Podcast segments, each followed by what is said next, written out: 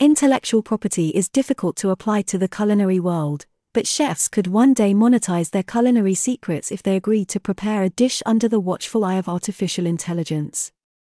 In a science fiction like scenario, recipe record and playback technology means that a chef's signature dish could be recreated in a kitchen they've never even set foot in. From Dominique Ansel's half croissant, half donut creation, the cronut to Yann Brys's swirling cream creation piped on a potter's wheel, and Pierre Hermé's iconic Ispahan rose and lychee macaron, many great chefs claim and rightly so to be the inventors of signature tricks of the trade, cooking techniques, and recipes.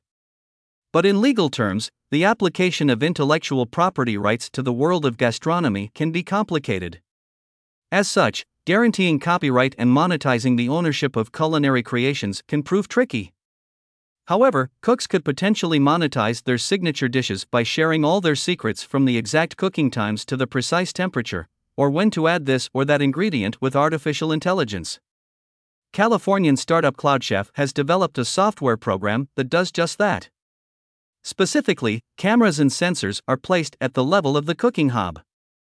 The aim is to record, for example, the proportion of each ingredient, the temperature of the meat, the precise size of the cut vegetables, but also the exact moment when the piece of meat is turned over, the thickness of a sauce, or the degree of caramelization of a food such as onions.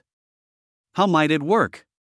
All these measurements are then transcribed into a highly detailed recipe. The interest of the technology lies in the capacity of this artificial intelligence program to provide the smallest details of a recipe so that it can be reproduced anywhere without the presence of its creator. Chefs could then sell their cooking secrets to dark kitchens, the virtual restaurants that supply meal delivery platforms. According to one of the founders of Cloud Chef, who envisions this software as a kind of Spotify of recipes, dish creators could then get royalties every time a dish is ordered. On the consumer side, this innovation would allow people to taste the signature dishes of a chef working anywhere in the world. It remains to be seen whether the world's major chefs would really agree to have their culinary secrets captured by artificial intelligence.